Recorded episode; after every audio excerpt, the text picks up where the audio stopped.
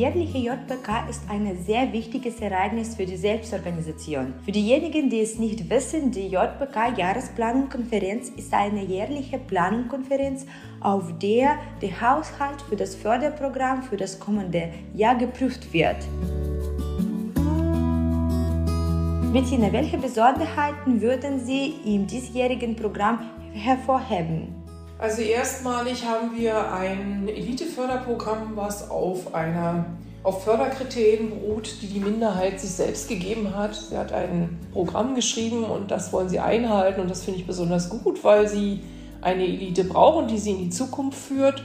Was ist ebenfalls, sage ich mal, sehr, sehr wichtig, die Förderung der Jugendarbeit. Aber das hängt ja irgendwie zusammen. Elite und Jugend müssen Hand in Hand gehen, damit äh, wir den Generationenwechsel, der dringend ansteht in ihrer Gesellschaft, dass wir den bewältigen können. Viele ihrer äh, regionalen Gesellschaften werden geleitet momentan von Menschen, die älter sind als 60 Jahre, manche sogar älter als 70 Jahre. Wir müssen dies ändern.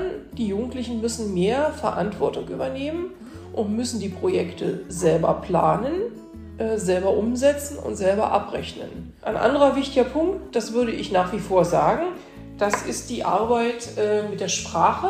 Da ist es aber schon seit einigen Jahren uns, glaube ich, ganz gut gelungen, die Spracharbeit ganz gut voranzubringen. Und dem wollen wir natürlich weiter folgen. Wir möchten, dass immer mehr Menschen das Niveau B1 und mehr erreichen, dass die deutsche Sprache wieder eine Verständigungssprache der deutschen Minderheit hier wird. Wird es Veränderungen im sozialen Bereich geben? Ja, die gibt es schon. Ich habe ja auch hier nachgefragt im Rahmen der Jahresplanungskonferenz. Mir wurde gesagt, dass im Rahmen der Pandemie und auch der Alterung rund 1000 Menschen verstorben sind, die der Erlebnisgeneration angehören.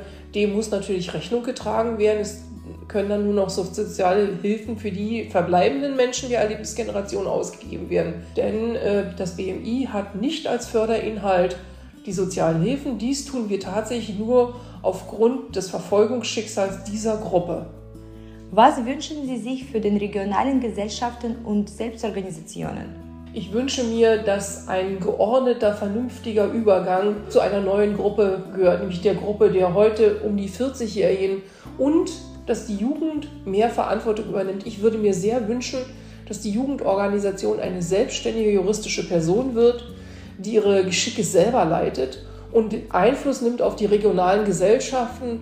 Die sind nämlich die Träger der Zukunft. Wir wollen ja, die Erlebnisgeneration stirbt. Was bleibt von der Minderheit? Was soll sie machen? Sie ist die lebendige Brücke zwischen der Bundesrepublik Deutschland und Kasachstan. Und dies wird nur gelingen, wenn die heutigen Jugendlichen, die so alt sind wie Sie, tatsächlich hier erheblich mitwirken und daran auch Interesse haben.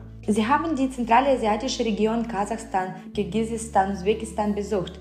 Worauf sollte der Schwerpunkt gelegt werden? Ja, der Schwerpunkt insgesamt der Förderung, der, der wird ja nicht von mir gemacht, sondern von der Bundesregierung. Die Bundesregierung hat ganz deutlich gesagt, der Schwerpunkt liegt auf der Spracharbeit und auf der Jugendarbeit, aber ich sehe das genauso, das kann man eigentlich nur so sehen. Was für Kasachstan vielleicht noch von großer Bedeutung ist, ist, Kasachstan ist eine große sehr potente Minderheit, die sehr gut diese Funktion angenommen hat, auch die anderen Minderheiten, die kleiner sind, mit äh, zu fördern, mit unter die Fittiche zu nehmen. Und daran sollte Kasachstan auch festhalten, weil das auch gelebte Solidarität ist. Besteht ein Bedarf an Schulungen für die Selbstorganisation Kräfte der Deutschen in Kasachstan? Ja, na klar. Also wir sehen ja jedes Mal, dass A, die Schulungen sehr gut angenommen werden, dass sich hinterher die Arbeit deutlich verbessert. Wir haben ja jetzt einen Eingangstest gemacht, wir werden auch einen Ausgangstest machen und wir werden sehen, dass die Menschen gelernt haben. Aber es darf natürlich nicht bei der Ebene des Exekutivbüros verbleiben, sondern das Exekutivbüro und die Mitglieder der regionalen Gesellschaften und die Jugendvorsitzende, sie müssen dann die nächste Gruppe schulen, die ebenfalls davon, von diesem selben Wissen profitieren sollen natürlich aufgrund der Gruppe, die Sie dann schulen wollen. Sie müssen unsere Schulungsunterlagen anpassen und auf die Gruppe zuspitzen, die Sie dann unterrichten wollen. Und Ihrer Meinung nach gibt es große äh, Veränderungen in diesem Programm, also in 15, 15 Jahren oder ist es schwierig zu beantworten? Es ist sehr schwer zu beantworten.